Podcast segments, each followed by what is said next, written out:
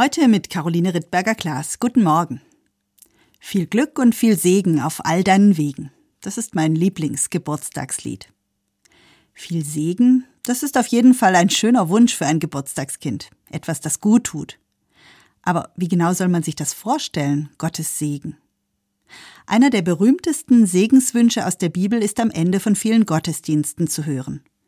Gott segne dich und behüte dich, heißt es da, und dann Gott erhebe sein Angesicht auf dich und gebe dir Frieden. Gott erhebt sein Angesicht.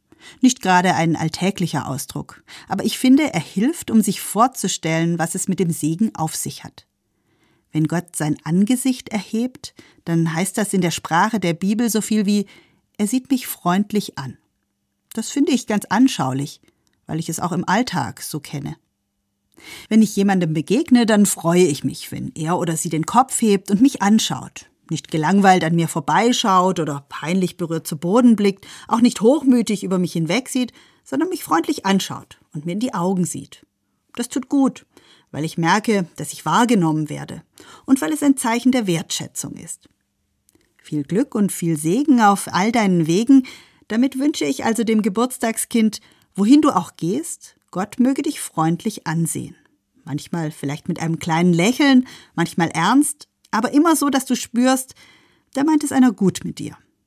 Denn ich glaube, selbst wenn Gott uns kritisch anschaut, spricht aus seinem Blick noch ein grundsätzliches Ja zu jedem und jeder von uns als Mensch. Ein Ja, das wir in den Blicken anderer nicht immer lesen können. Und ein Ja, das wir auch selbst nicht immer zu uns sagen können. Wie schön, dass du geboren bist um es mit einem anderen Geburtstagslied zu sagen. Deshalb ist es gut, sich immer wieder an diesen freundlichen Blick Gottes erinnern zu lassen. Am Geburtstag, in einem Gottesdienst oder mit der Jahreslosung, dem Leitwort der Kirchen in diesem Jahr. Du bist ein Gott, der mich sieht, heißt es.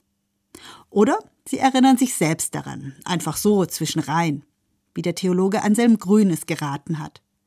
Was hindert dich, fragt er, dir Zeit zu nehmen und der Vorstellung Raum zu geben, Gott schaut dich freundlich an.